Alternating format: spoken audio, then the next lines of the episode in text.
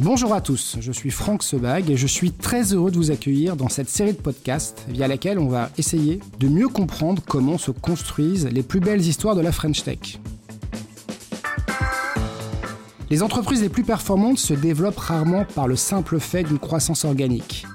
Elles recherchent généralement des partenariats fructueux et des acquisitions stratégiques susceptibles d'améliorer leur compétitivité et leur rentabilité. Si le concept est simple, de nombreuses pressions et résistances influent sur la capacité d'une entreprise à atteindre ses objectifs.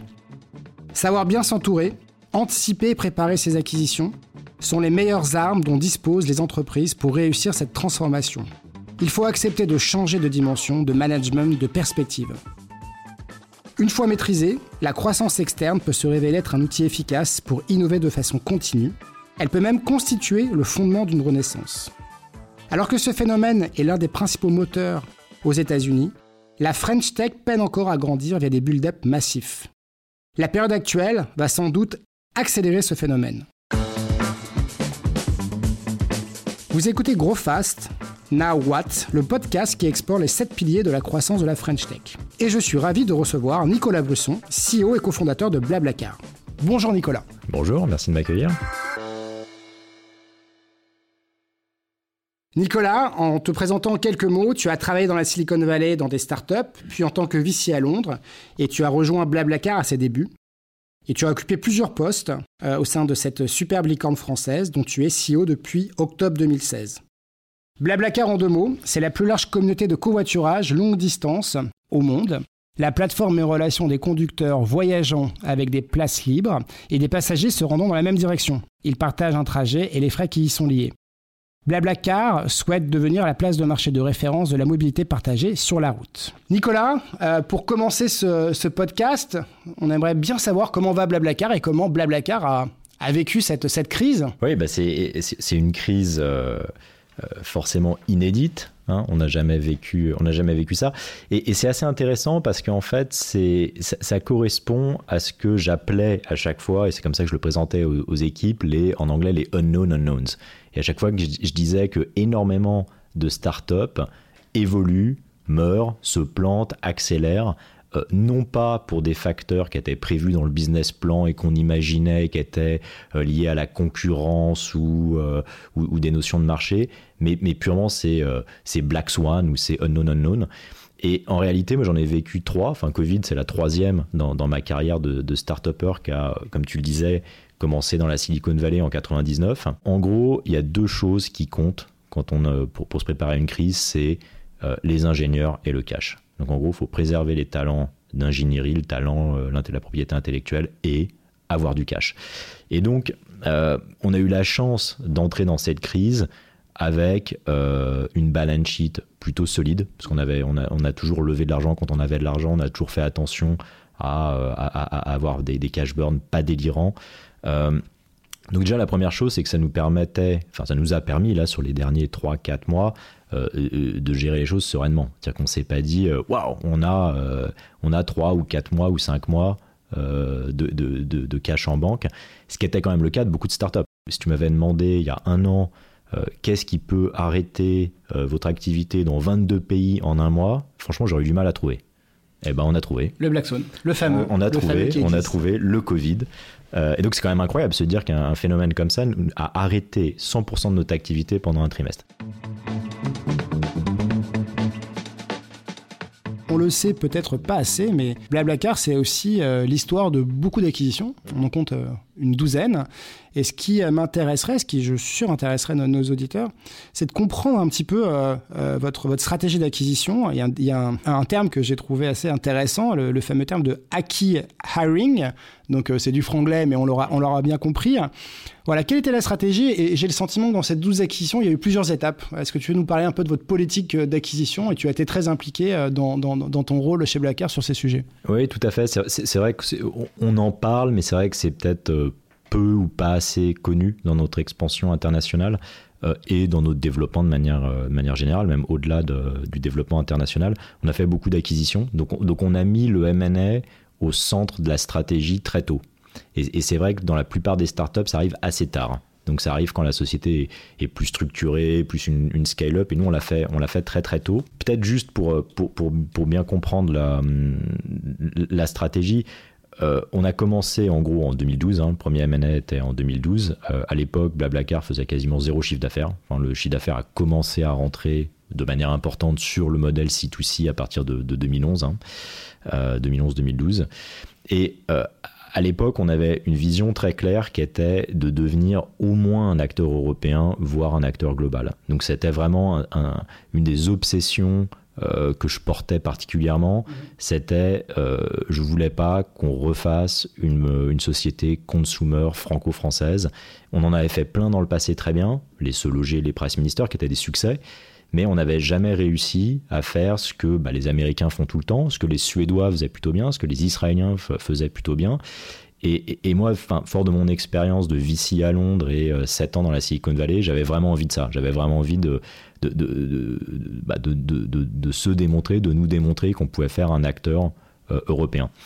Et donc, très vite, tu te dis bah, comment euh, comment t'étendre rapidement, rapidement et te projeter rapidement à l'international en tant qu'acteur français et euh, le fameux Acquire ou Key Hire. C'était un peu ça, c'était à se dire comment est-ce que je trouve rapidement des talents en Italie, en Espagne, en Allemagne, plus tard en Russie, euh, en Turquie, etc. etc. Euh, est-ce que ça va être simplement en, en, utilisant un modèle plus classique de dire je vais ouvrir une filiale, je vais essayer d'embaucher quelqu'un en local ou je vais envoyer un des Français de mon HQ, essayer de l'envoyer en Allemagne, etc. Moi, je croyais, ce, modèle est utilisable, mais je ne crois pas à ce modèle pour aller vite. Je crois pas pour aller vite, réfléchir euh, géographie et acquisition. C'était un peu dans l'ADN de, de l'équipe au départ. Bah, j'y crois. Ouais, c'est ça. En fait, je ne crois pas que ce modèle suffise, en fait, euh, parce que tu as du mal à trouver des top talents euh, dans les pays. C'est-à-dire que tu n'es pas connu, donc tu, tu, repars de zéro, tu as du mal à trouver des, des, des, gens vraiment bons. Euh, et ça prend énormément de temps. Ce qu'on a fait au début, c'était identifier euh, finalement des mini blablacar, mais nous on n'était pas bien plus gros, hein, donc euh, d'autres blablacar peut-être un peu plus petits, un peu moins financés qu'on l'était à l'époque, et d'aller chercher vraiment des talents. Une grosse partie de, notre expansion internationale, quand on pouvait, la route préférée, c'était clairement la route acquisition, mais des acquisitions de sociétés qui étaient très jeunes. Et en fait, ce qui, était très important là-dedans, c'était se dire, euh, on, pouvait encore assez facilement euh, euh, imposer notre produit et notre marque. Donc en fait, à chaque fois, c'était ça qui était important pour moi, c'était que, le, que l'entrepreneur accepte finalement que ça s'appellera Blablacar et on utilisera, donc je voulais une seule marque au niveau global et une seule plateforme technique au niveau global. Par contre, énormément de, ce que j'appelais le local autonomy, donc je leur, je le local autonomy, sur le marketing, construire l'équipe, le biz dev, etc., etc. Donc on est sur une première phase 2012-2015, beaucoup d'acquisitions géographiques qui servent la marque, qui mhm. servent la stratégie. Et quelque part, on a un point d'inflexion euh, comment ça se passe quand on a une deuxième phase d'acquisition On va y venir euh, avec des sociétés comme LES euh, ou Webus ou Busfor, mhm. on va y venir. Où là, en fait, toujours dans cette idée-là, votre vision commence un petit peu à changer, votre stratégie commence à changer. On passe du simple covoiturage à quelque chose de beaucoup plus large. Et comment en fait vous euh, euh, vous réfléchissez à ce, en se disant euh, globalement aujourd'hui on a une stratégie qui évolue et on va regarder si finalement on peut pas accélérer notre stratégie en trouvant des acquisitions. Voilà comment ça se comment ça, ça vient et puis déjà comme tu le disais très bien le le, les enfin le M&A est là pour nourrir la stratégie. Donc en fait on a j'ai toujours vu le M&A comme quelque chose de stratégique et pas d'opérationnel ou tactique. Donc en fait il, il fallait que tous les M&A qu'on fasse, ou quasiment, euh, aillent dans le sens de la stratégie forte du moment. Donc c'est vrai que de 2012 à, 2016-2017, la stratégie, c'était on fait du covoiturage. On est le leader au début en France. On a l'air d'être les, seuls ou les premiers à, avoir trouvé un business model scalable autour de ça. Il faut aller vite partout dans le monde. Donc, le MNA est là en, en soutien pour accélérer cette stratégie qui est internationale. À partir de, euh, de 2017, changement de stratégie, on arrête d'ouvrir des pays, on en a ouvert 22, on fait aussi un triage, et en même temps, on a défini une suite, donc la, suite stratégique, et c'était de se dire, là on commence à avoir une audience, on avait une, audience passager captive, incroyable, avec un NPS qui tourne entre 50 et 70 par pays. Donc les gens adorent le service. Mais finalement, on se dit, on offre, on offre que du covoiturage et on pourrait offrir beaucoup plus et devenir, comme en as un petit, tu l'as un peu évoqué, cette plateforme multimodale et commencer à ouvrir, commencer finalement à avoir une stratégie plus de supply et de se dire bah, comment est-ce qu'on va chercher plus de modes de transport sur cette audience passager existante pour finalement augmenter la fréquence, augmenter les, cas d'usage, etc. Et donc là arrivent en fait des, des, acquisitions, elles sont toutes stratégiques, mais on a une acquisition de tech, LESS, où là vous, vous allez chercher en fait une techno qui va servir encore de ces stratégies. Mais j'aimerais qu'on s'intéresse un peu plus particulièrement à Webus. Mhm. Pourquoi? Parce que euh, quand, quand, on a vu apparaître cette acquisition-là, euh, c'est vrai que dans l'esprit de beaucoup, les grands groupes rachetaient les startups. Hmm. Et là, en fait, c'était une sorte de, reverse acquisition où, euh, pour une fois, c'était la grosse startup qui rachetait en fait une activité assez forte d'un grand groupe.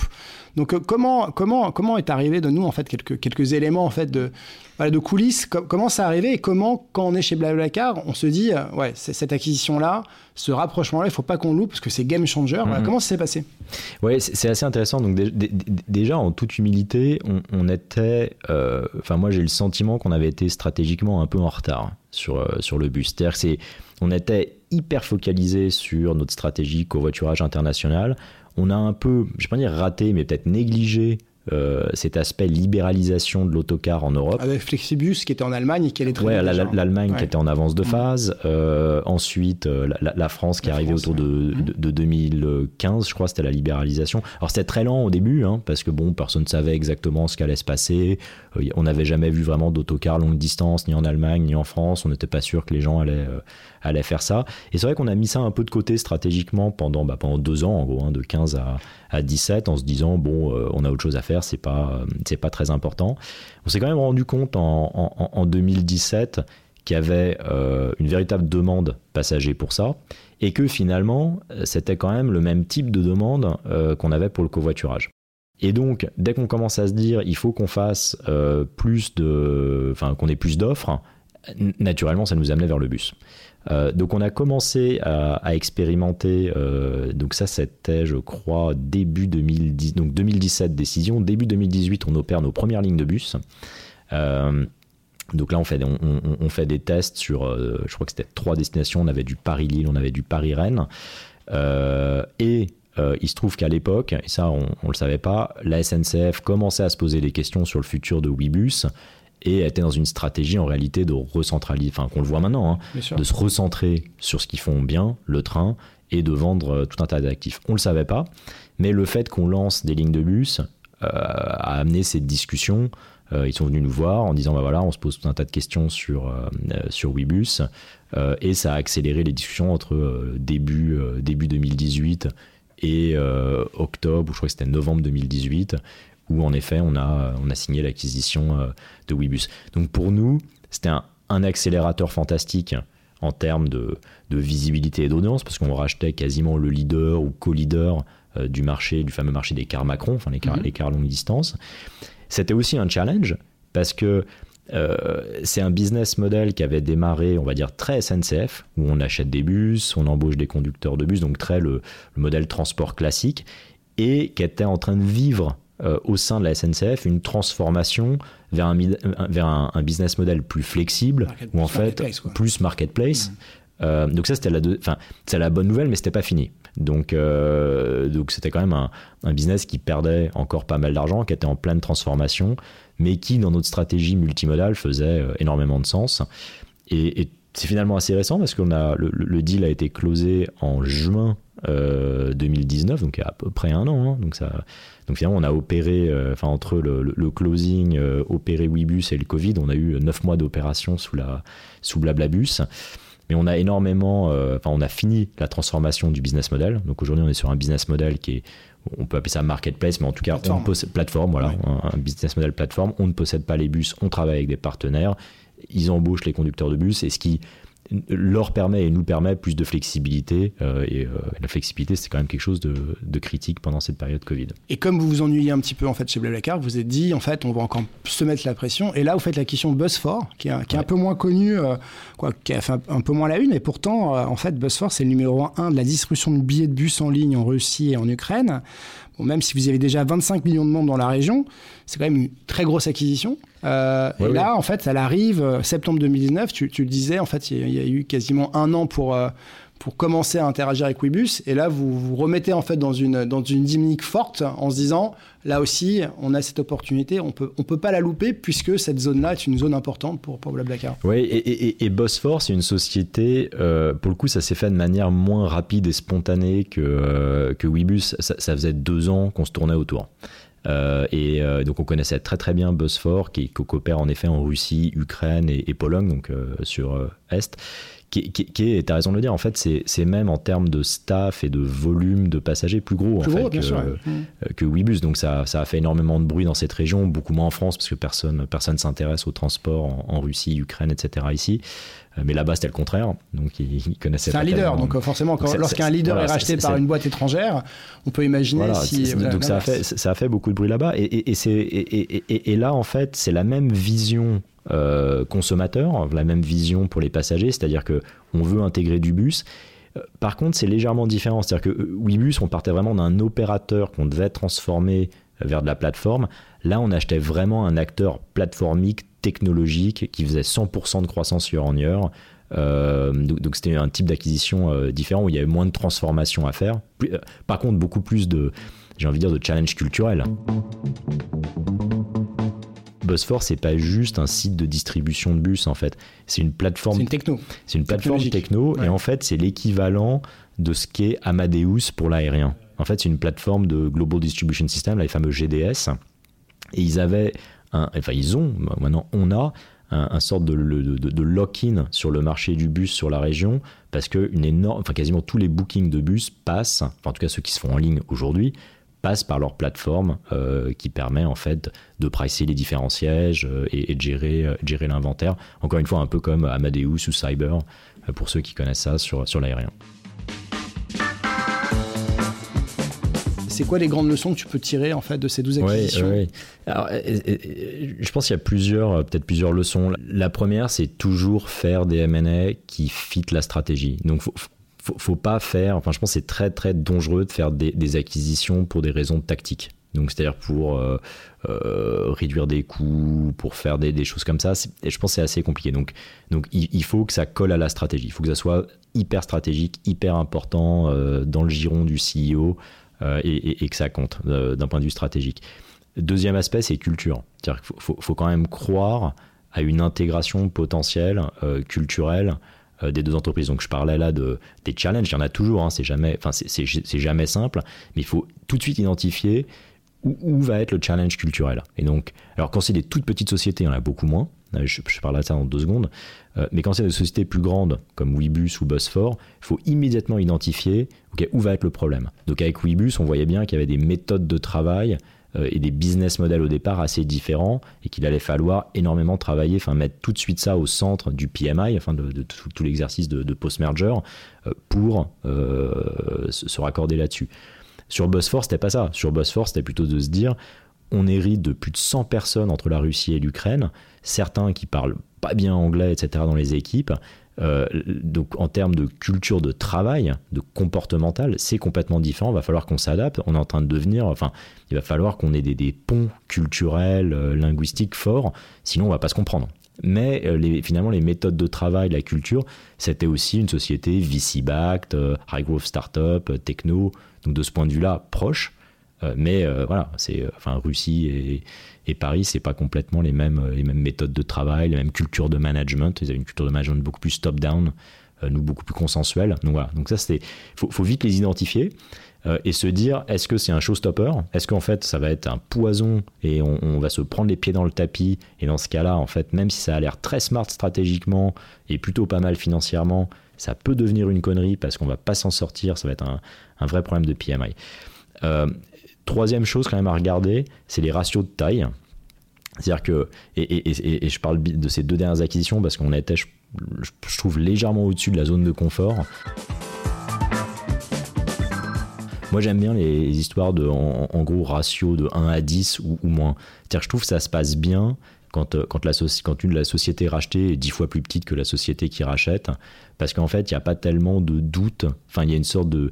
Ça, se mélange plus facilement, il y a une sorte de culture dominante qui va facilement euh, s'imposer, puis il n'y aura pas deux clans. Ce, ce qui est vrai dans les startups, un peu moins peut-être dans les grands groupes. Parce que justement, ce qui est intéressant, c'est de, de, réfléchir en fait à toutes les difficultés qu'ont les grands groupes à intégrer des startups, puisqu'il y a un esprit, un état d'esprit qui n'est pas complètement le même. Hum. Et souvent, en fait, l'esprit startup, comme tu le dis, n'arrive pas en fait à trouver son, son miroir en fait, peut-être dans, dans, dans, dans là au cas d'espèce, c'est vrai que vous avez en fait euh, acquis des sociétés qui étaient dans la plupart des cas des startups la notion de taille, là, c'est la dilution de la culture. Comment, mhm. en fait, une culture dominante euh, peut permettre, quelque part, d'intégrer correctement, en fait, la chose. Mhm. Alors après, on, adapte euh, de facto notre culture, mais c'est différent. Il y a le côté en fait ouverture internationale, linguistique et culturelle, hein, au sens euh, vraiment pas culture d'entreprise. Et ça, c'est ce qu'on vit avec un, un boss fort parce qu'on a beaucoup plus de gens en Russie, etc. Mais après, euh, je pense à un moment, il faut faire un choix fort. C'est peut-être mon quatrième point. Faire un choix fort de est-ce qu'on fait une vraie intégration forte ou est-ce qu'on garde la société complètement à côté? nous, jusqu'à là, voilà, standalone. Et c'est possible. Il y a tout un tas de cas. Euh, de, WhatsApp, etc., qui pendant assez longtemps, si on regarde Facebook et WhatsApp, ou peut-être même Instagram pendant un moment, ça, il y a eu des phases pendant lesquelles ils restaient complètement indépendants, ils ont décidé de prendre leur temps euh, avant de faire l'intégration. Waze chez Google, euh, que, je, connais bien, reste totalement, enfin quasiment totalement indépendant. Il bénéficie du, du grand bateau Google, mais, euh, mais ça reste relativement indépendant. À côté de ça, il y en a qui sont très vite digérés. Donc moi, pour, pour les gens qui, qui veulent faire du M&A, il y a pas mal de littérature sur Cisco. Cisco était une boîte qui était excellente en, en M&A, qui faisait souvent des petits M&A assez tôt, qui les intégrait super bien. Et, et c'était eBay, je pense, a été relativement bon aussi.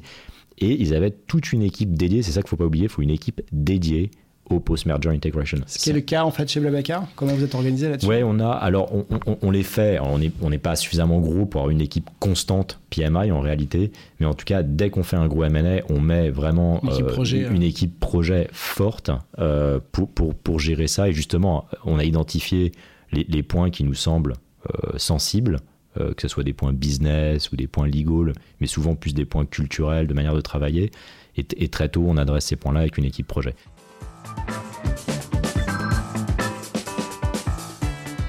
Comment tu vois la suite de Blablacar euh, Si tu, euh, tu rêves, tu dis Blablacar dans 5 ans, c'est quoi? Là, on ouvre quand même le, chapitre multimodal, j'ai appelé ça multimodal, intermodal, et rentrer un peu plus dans les villes. Je pense que ça va, ça va nourrir facilement les, les, les cinq prochaines années. Euh, donc là, on commence, parce que c'est assez récent tout ça, à intégrer les bus. L'idée, c'est de faire ça à un niveau global. Euh, si on regarde au-delà de la France, c'est vrai que souvent on a un billet français, mais nous on a 80% de notre usage hors France. Sur la plupart des pays émergents, euh, le marché du bus est un marché colossal qui en fait n'a pas encore fait sa transition offline vers online. Prends le Brésil. Le Brésil, c'est 7 milliards de dollars de marché bus qui est en gros 90% offline et il n'y a pas encore le euh, Amadeus et l'Expedia euh, du bus. C'est ce qu'on est en train de devenir avec Blablacar, avec l'acquisition Busfor. On est en train de commencer à connecter tout l'inventaire euh, brésilien. L'idée ensuite, c'est aussi de connecter les trains. Là, j'ai envie de dire, il y a déjà des gens qui le font. Pourquoi le faire?